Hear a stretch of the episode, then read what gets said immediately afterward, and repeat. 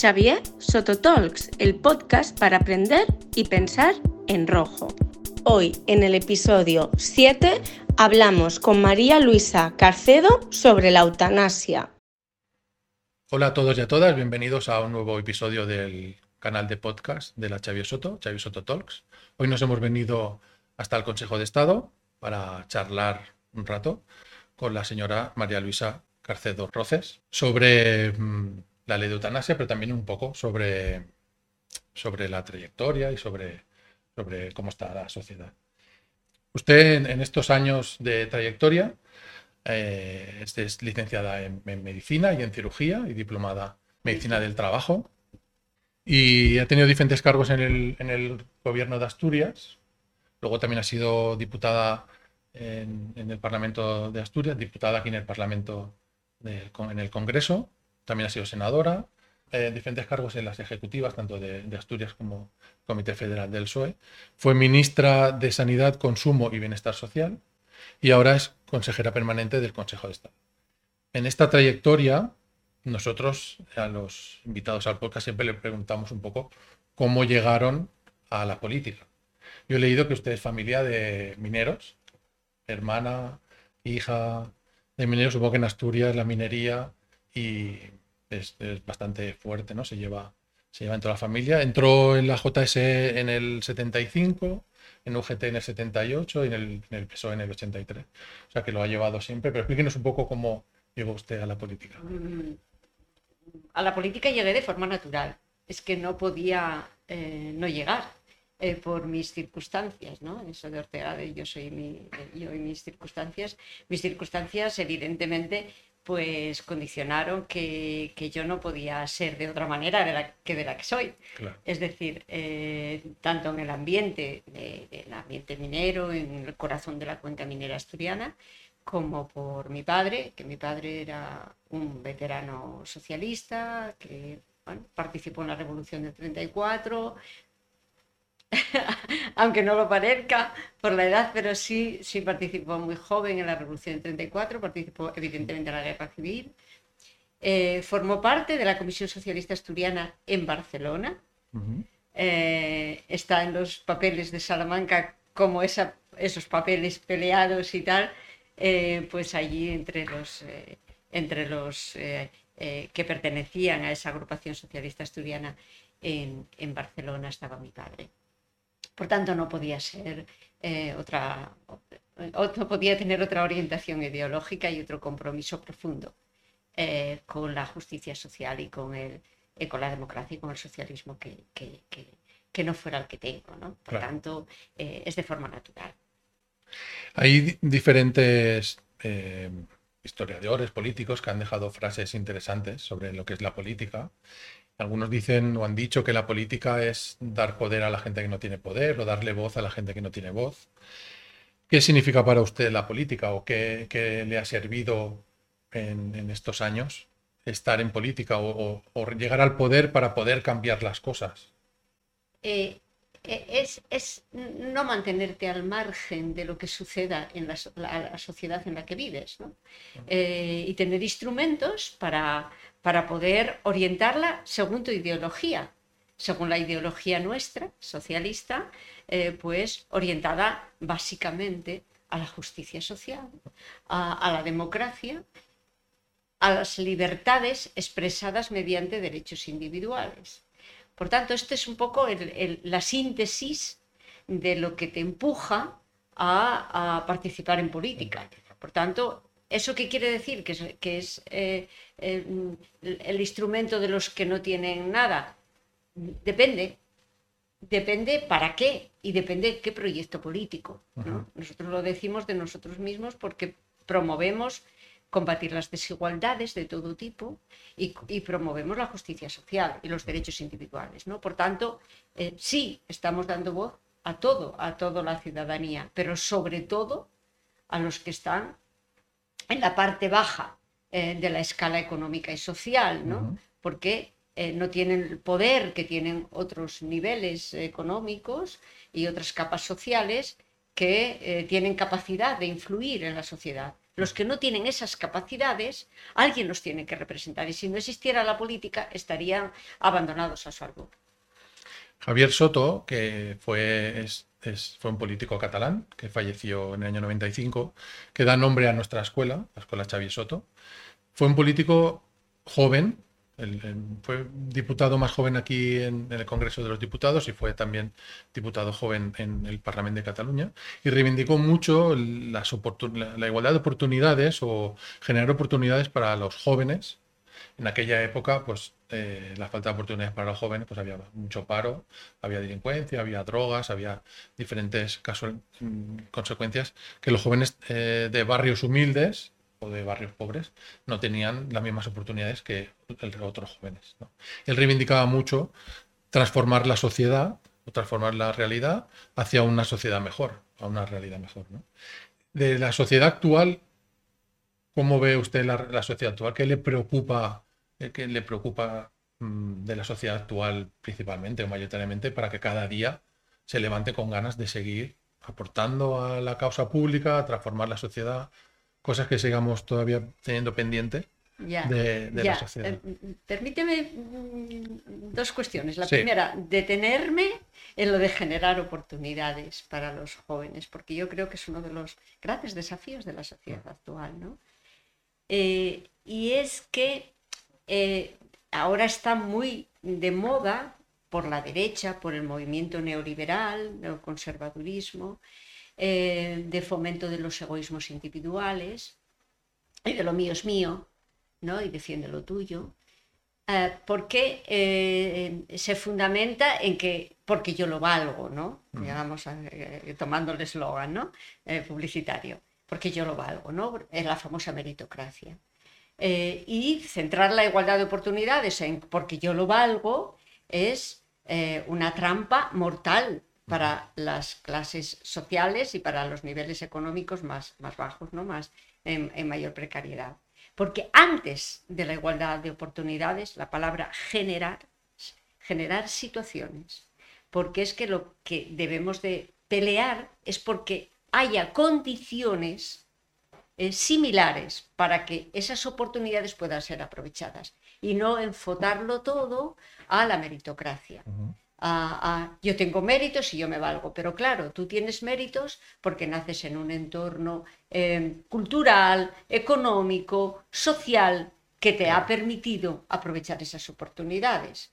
En cambio, quienes no han tenido esas oportunidades, han, acumulado desventaja tras desventaja en su vida, en su recorrido eh, vital, eh, pues eh, no, no, no son capaces de aprovechar esas oportunidades todas las encuestas ratifican esta, mm. esta, esta situación eh, y mm, nos ubican eh, en, en, situar la lucha en, en, ese generar las condiciones para las oportunidades. Por tanto, esa primera, esa primera cuestión y que nos diferencia claramente eh, como proyecto político.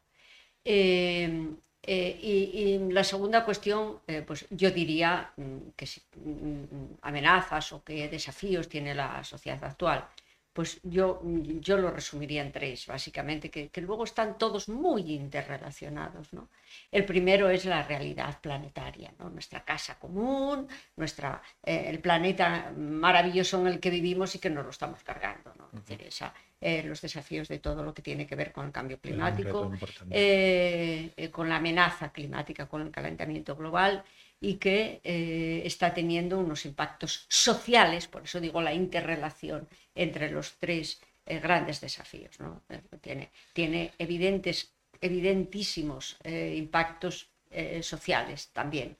el segundo gran desafío es los cambios en la, en la, en la economía, ¿no? la llamada digitalización de la economía y estas amenazas de invasión de la intimidad, de nuevos, de, digamos, puestos de trabajo que no están ni pensados y que va a ser el futuro y que ahí puede ser también otra fuente de desigualdades. Volvemos otra vez a interrelacionar eh, eh, fuente de desigualdades para los que no hayan podido optar a una formación eh, X, ¿no? eh, necesaria para la sociedad futura, ¿no? Se hayan tenido que quedar porque el abandono escolar eh, y mm, los fracasos escolares tienen mucho que ver con la condición social y la situación de los, eh, en, los, en, las familias. ¿no? Y el tercer gran desafío es el mantenimiento de nuestro estado de bienestar, que está muy amenazado. Eh, una, una, sociedad en la que el conjunto de la sociedad es quien se encarga de proveer el bienestar, las mejorar las condiciones para la igualdad de oportunidades, etcétera, etcétera. ¿no? Pues todo eso está amenazado con eso de por qué voy a pagar yo la sanidad de estos que son unos vagos, ¿no? que, resume el egoísmo eh, eh, fundamental que, estimulan los, estos eh, proyectos neoliberales y que están intronizados en la derecha y especialmente en la extrema derecha. Eh, por tanto, eh, todas estas amenazas interrelacionadas entre sí eh, pues son los grandes desafíos que tiene que afrontar la socialdemocracia y tiene que reflexionar para dar respuestas eficaces. Y así como hasta aquí conseguimos llegar de, forma que nuestros valores hayan sido asumidos incluso por los adversarios políticos, hoy día pues, el Partido Popular no se eh, asume el estado de bienestar, o por lo menos lo pronuncia. Otra cuestión es que luego lo defienda, pero en la sanidad eh, universal, etcétera, que luego cuando gobiernan hacen lo que hacen, ¿no? Pero, eh, pero que los grandes paradigmas de las libertades, etcétera, pues, pues, pues no se atreven a, manifestarse en contra. ¿no? Pues así como logramos esto, tenemos que en el futuro lograr que no haya cuestionamientos como está sucediendo ahora en Dubái, eh, con la COP, em, de la necesidad de combatir el calentamiento global, etc. El, el estado de bienestar, que es el, sistema que tenemos, donde el Estado provee unos ciertos servicios, una cartera de servicios a toda la ciudadanía en general, que lo pagamos de todos los impuestos, entre todos y todas. Como bien ha dicho, está amenazado ahora con posturas neoliberales o, o posturas de derechas, donde ellos lo que quieren bueno, siempre, históricamente siempre han querido que el Estado cada vez sea más pequeño y que aporte menos cosas. El, Hay también un, bueno, tenemos una democracia más o menos joven comparado, ¿no? Porque podemos hablar de, excepto periodos de dictadura, pues de unos 200 años o así, que empezaron a finales del 19, o si las democracias más modernas, pues, evidentemente eh, ha habido muchos periodos históricos, ¿no? Pero si nos centramos así en esta última época, incluso de la Constitución, pues ahora va a hacer, ha hecho 45 años. Con la inmensidad del mundo, con de la historia, pues es un periodo realmente pequeño. Pero sí que hay dentro eh, un legado socialista de transformación del estado de bienestar y de conseguir derechos para todo el mundo. Que la gente los pueda utilizar si lo desea, que es un poco la, postura que siempre hemos tenido un poco desde la izquierda, ¿no? Es, nosotros conseguimos eh, el derecho al divorcio, ¿no? La ley del divorcio, el derecho al divorcio, y luego si usted la deseamos o esperemos que no la tenga que utilizar, pero si la tiene que utilizar, ahí la tiene. El derecho al matrimonio de personas del mismo sexo, la ley de segunda oportunidad, eh, Hemos tenido sanidad universal, educación, o sea, hay todo un legado socialista de propuestas y en una intervención que he estado revisando para preparar la charla con usted sobre la ley de eutanasia, que luego lo haremos, usted le decía eso a la bancada de la derecha. De, deseo que nunca tengan que utilizar esto, pero en el caso de que la tengan que utilizar, ahí está, se la dejamos. ¿no? Y parece que todo lo que hemos ido consiguiendo desde la izquierda, ellos luego lo han aprovechado, porque en la derecha seguro que hay divorcios. Y seguro que hay matrimonio de personas del mismo sexo. O sea que al final son cosas que son derechos, pero no tienen ideología. Aunque sí que parten desde, desde una conquista de la izquierda que intenta progresar hacia esto que decíamos de transformar la sociedad hacia un sitio mejor. Son, digamos, derechos civiles que son, eh, que asumen sencillamente la condición humana. Mm. Y la condición humana es eso, la condición humana es, en el caso de la eutanasia, es, eh, pues es vida, eh, pero también es muerte inevitable, mm. el eros y el tánatos, ¿no? O sea, tenemos como seres vivos una pulsión al tánatos, porque vamos a morirnos, vamos a acabar nuestro ciclo vital, ¿no? Es salud, eh, es, es, aprovechar las capacidades del ser humano pero también es capacidad de enfermar. Eh, y, estas realidades hay que tenerlas en cuenta por las distintas vicisitudes que cada uno de los seres humanos va pasando. Y eh, en esto, en la, en, en- en- la ley del aborto, en, fin, en, todas estas leyes, en, las, en asumir que la condición humana eh, pues tiene comportamientos homosexuales y heterosexuales. Pues, pues todo esto, todo esto es, es- es- eh, son derechos civiles vinculados a la comprensión y, la aproximación a las circunstancias del ser humano y de la condición humana. Y es que somos así, los humanos somos así. Eh, y mm, negar eso, pues claro, es una necedad por parte de la derecha. Eh, que ultramontana, pero que es que lo niega todo sistemáticamente. Siempre, sí. Si revisas, ahora asumen el Sistema Nacional de Salud, aunque luego, bueno, pues por detrás estén privatizando y todo lo de que conocemos, ¿no? Pero si repasas los diarios de sesiones de lo que dijeron cuando se hizo la Ley General de Sanidad o cuando se, o cuando se aprobó la Ley de Pensiones No Contributivas, etcétera, pues es que, se- es que se acababa el mundo, como cuando se sube el salario mínimo interprofesional, se va a acabar el empleo en España, en fin. Eh, pero eso es consustancial a su ideología. Pero yo resumiría eh, estos derechos civiles en esa, eh, en esa asunción de las condiciones del ser humano. Hay un concepto interesante que es el del contrato social, que viene de bastante antiguo, bueno, de Platón, luego Hobbes y finalmente Rousseau le da un poco de forma, que al final es verdad que el ser humano es libre, pero a la vez que vive en sociedad, pues una parte de su libertad para un bien común y recibir, recibir pues a cambio eh, beneficios de, de estar en comunidad. El estado de bienestar no solamente se sustenta por la parte de económica o de presupuestos, también una parte de valores y de, y de trabajo en comunidad que hace que el estado de bienestar continúe. Y en eso también entramos en la redistribución de la riqueza, porque al final estamos en una democracia, un sistema capitalismo que es imperfecto y que de alguna manera se ha de redistribuir para que se sustente y, continúe el estado de bienestar. Y ahí también la derecha siempre está intentando recortar, intentando menguar toda la parte del Estado y toda la parte de, de los servicios para aportar menos, ¿no? Pero al final cada uno tiene que aportar la parte que le corresponde. Claro, claro. Eh, eh, permíteme, antes de hablar del estado de bienestar y de la capacidad de la distribución, eh, hacer una postilla ah, que tiene que ver con el contrato social. Incluso la Revolución Francesa, Rousseau, eh, excluía a las mujeres de este contrato social. El contrato social que se hizo para la creación de los estados de bienestar en Europa después de la Segunda Guerra Mundial, eh, también excluyó a las mujeres como protagonistas. Las mujeres, eh, básicamente, eh, sintetizando mucho, mantienen la condición de beneficiarias y el protagonista es el varón.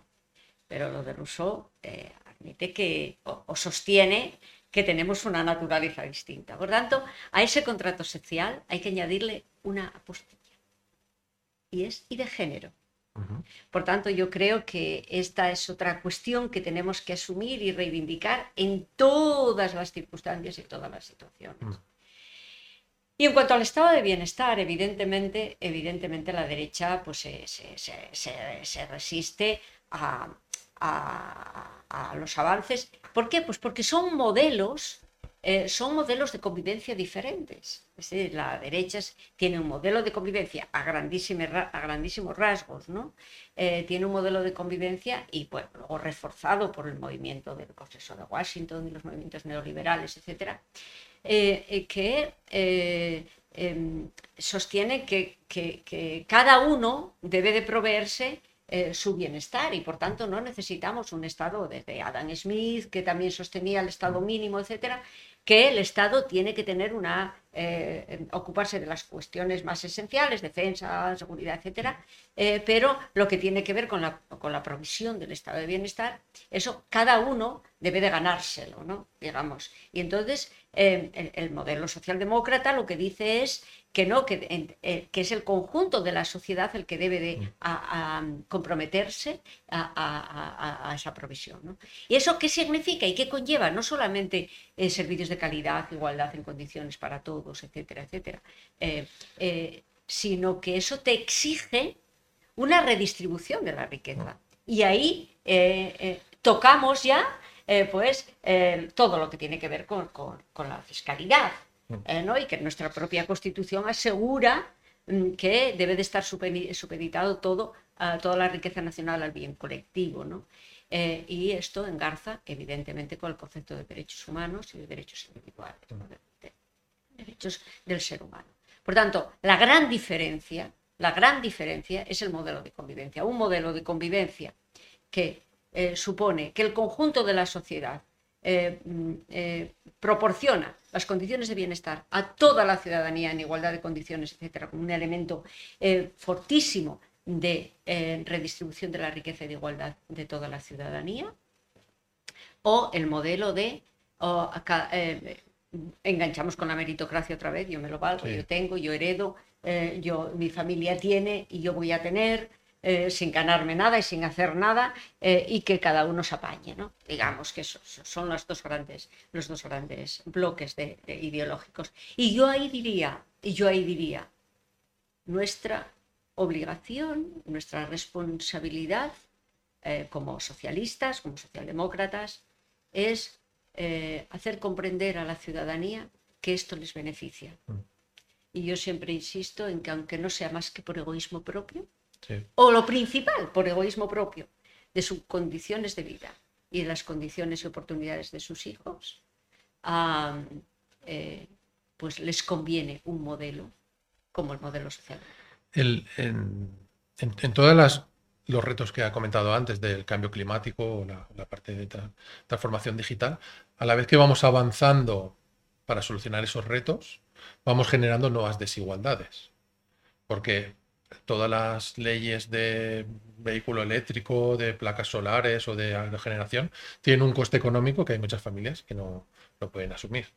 El, tema de la transformación digital requiere también de una inversión que hay muchas familias que no. Entonces, vamos avanzando hacia una, sociedad mejor, transformada en, en estos retos que ha comentado, pero por otro lado no podemos dejar la gente atrás, no podemos olvidarnos de la gente que se ha de ayudar.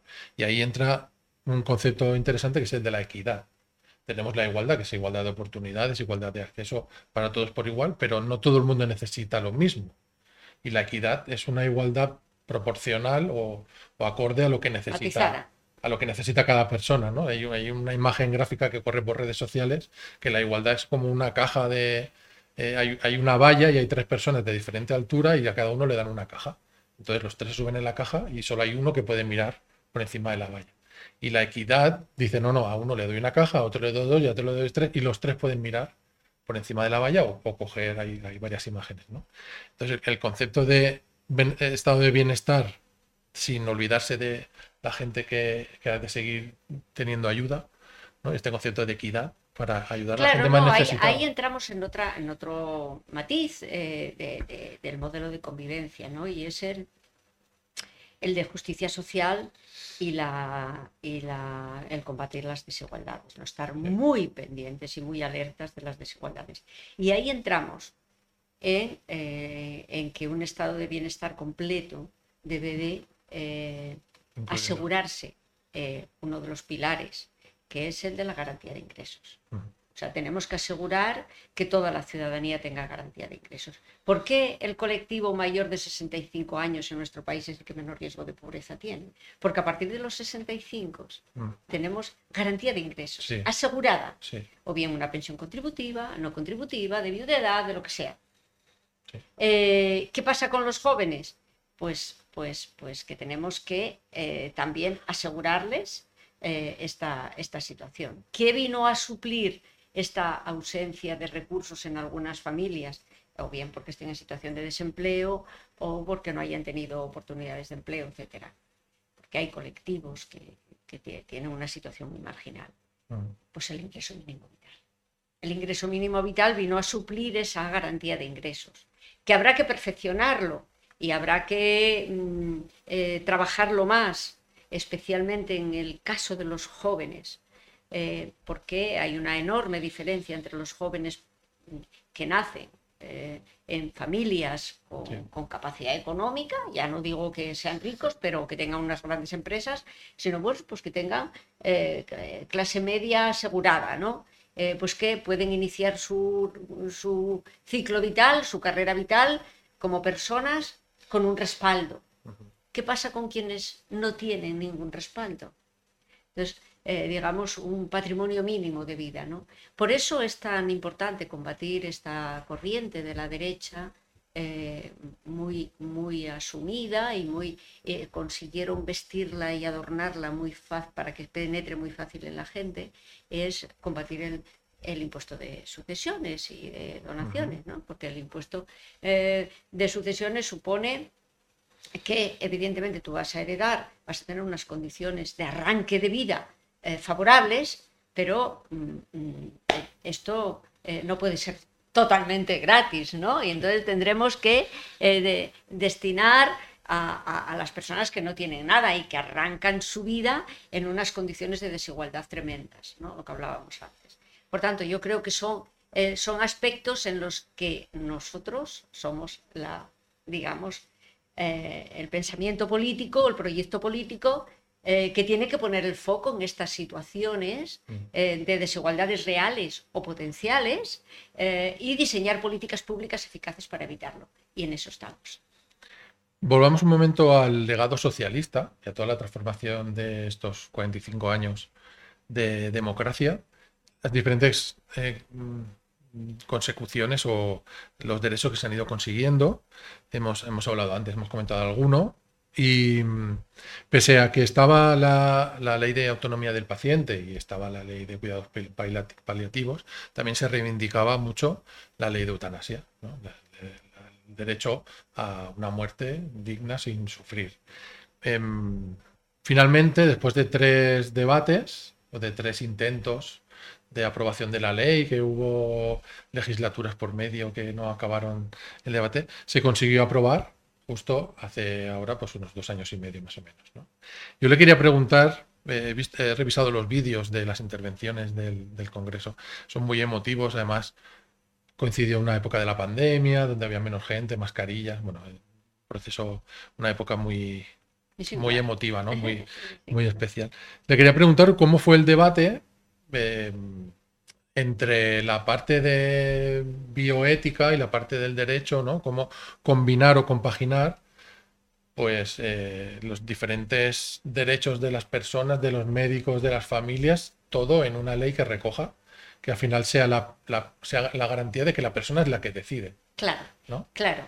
Eh, eh, son tres, básicamente tres hitos muy importantes.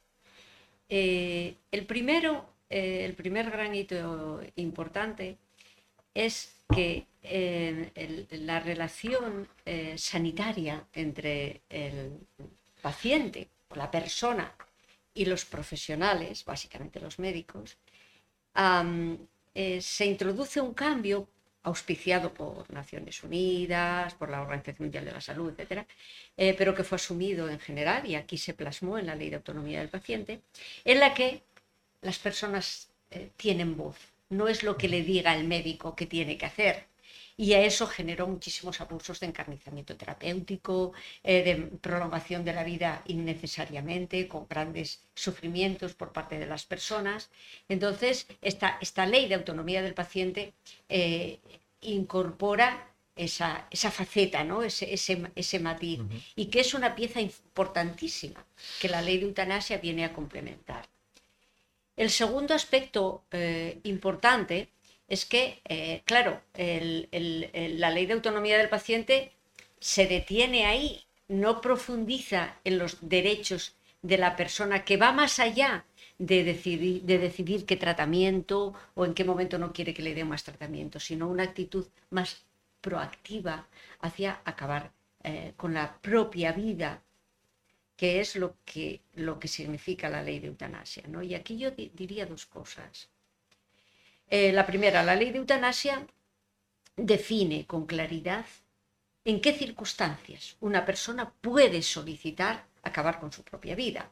Y, ojo, es la única voz autorizada para, para hacer esta solicitud. Nadie puede sustituirla, ni abogados, ni familiares, eh, ascendientes, descendientes, amigos, eh, compañeros, mm, lo que sea. O sea, nadie puede sustituir la voluntad de la persona, únicamente la persona. Y si está inconsciente o no puede eh, tomar decisiones, si no ha dejado un testamento vital o unas voluntades anticipadas, no puede practicarse la eutanasia. Por tanto, lo que hace la ley es dar un paso más en esta ley de autonomía del paciente eh, y extenderlo un pasito más allá y esa es actitud proactiva hacia acabar con la, propia vida. Y esto, eh, hay una sentencia del Tribunal Supremo muy bonita que dice que las personas tienen el derecho a la vida y a la integridad física y moral, que es lo que dice nuestra, nuestra Constitución, el artículo 15. Pero no tiene el deber individual de conservar la vida.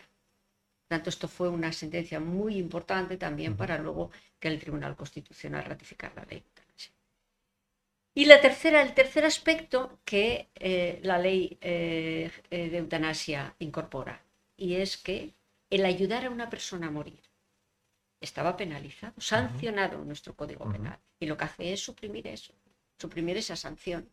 Pero eh, en algunos países simplemente pues, suprimen esa sanción de ayudar a una persona a morir y va, nuestra ley complementa con cómo debe de hacerse eso, en qué circunstancias, primero, define muy bien los casos que pueden solicitar y luego cómo se establece un procedimiento que asegure la igualdad. Por tanto, se incorpora en cartera común de servicios y se establece cómo debe de hacerse, cuál es el procedimiento, primero, para asegurarse de que es exclusivamente la voluntad de la persona y segundo, que se hagan condiciones de dignidad y de igualdad. Y además también protege la intimidad y la confidencialidad de los datos y también recoge la objeción de conciencia. También a lo mejor de algunos facultativos que no, que no quiera, o por lo menos lo regula. Y hay una comisión de garantía y evaluación también para seguir procedimientos, o sea que la ley es garantista y es, es bastante completa, como viene a complementar las otras leyes al respecto. En estos dos años y medio, más o menos, he estado mirando eh, las cifras y los, solamente el 0,07% de, los, de las muertes o de los fallecimientos han sido por petición de, eutanasia. O sea que también parecía que iba a ser como la, la debacle mundial y al final, pues solamente las personas que han querido o que han necesitado lo han podido ejercer. Sí que me ha causado un poco de de curiosidad, la comparación con otros países, es verdad que lleva muy poco tiempo de recorrido esta ley, no hay muchos datos todavía, pero la enfermedad que, ha provocado la petición de la eutanasia. En el, en el, caso de Bélgica, Canadá y Países Bajos, la mayoría es personas con cáncer y en cambio aquí hay más tipo de enfermedades neurodegenerativas. Hay un poco de todo y no tanto como cáncer. En cualquier caso es una ley que que está allí, que es un recurso más que está dentro de la cartera del Servicio Público de Sanidad, de Sanidad Universal, que tú puedes ejercer. Y, es muy emotivo las, menciones que hacía usted en la comparecencia de casos de gente que salió del anonimato para apoyar y, favorecer el debate después de muchísimos años, muchas familias, muchísimos años esperando que, que esto fuese, ¿no? Porque ver a una persona sufrir sin poder ayudar con el riesgo penal que te podía caer, ¿no? Supongo que es una gran satisfacción esta aportación. Yo lo resumía en el día que aprobamos la ley, en que el Congreso de los Diputados, sede de la soberanía popular, eh, cogió el testigo. Cogió el testigo que llevaron hasta las puertas del Congreso, arropado con un millón de firmas, a personas comprometidas con este derecho porque en muchos casos habían sufrido en su entorno familiar los enormes sufrimientos y lo que les costó en, dolor, sufrimiento de todo tipo, eh, de todo tipo, penalidades de todo tipo a sus familiares.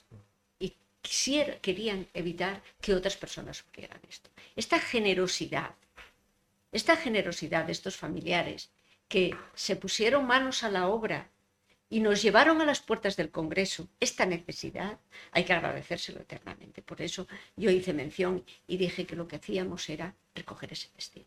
No obstante, la ciudadanía opina, hay un porcentaje mayor de la ciudadanía que opina o que está a favor de, la regulación de la eutanasia que por los porcentajes de apoyo que tuvo en el Congreso de los Diputados. Esto, esto parece curioso, pero es así. Según las encuestas, es cierto. Es así.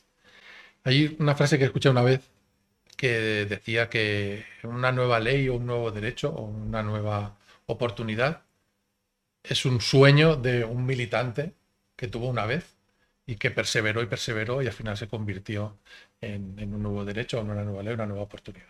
Es una frase que me gusta mucho, no, no, recuerdo quién, la tendré que buscar, pero una vez escuché esto, ¿no? que, que, al final pues seguramente un militante o una militante o una persona soñó un día que, que esto podía ser posible y finalmente en 2021 fue posible.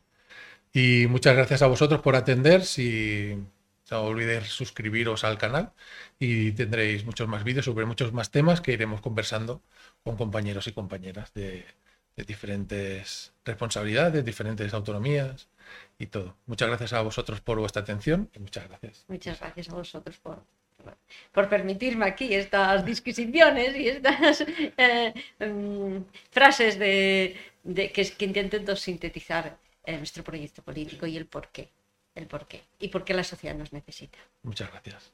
Gracias a vosotros. Recuerda que puedes seguirnos en Instagram, YouTube, Spotify, Evox y Apple Podcasts.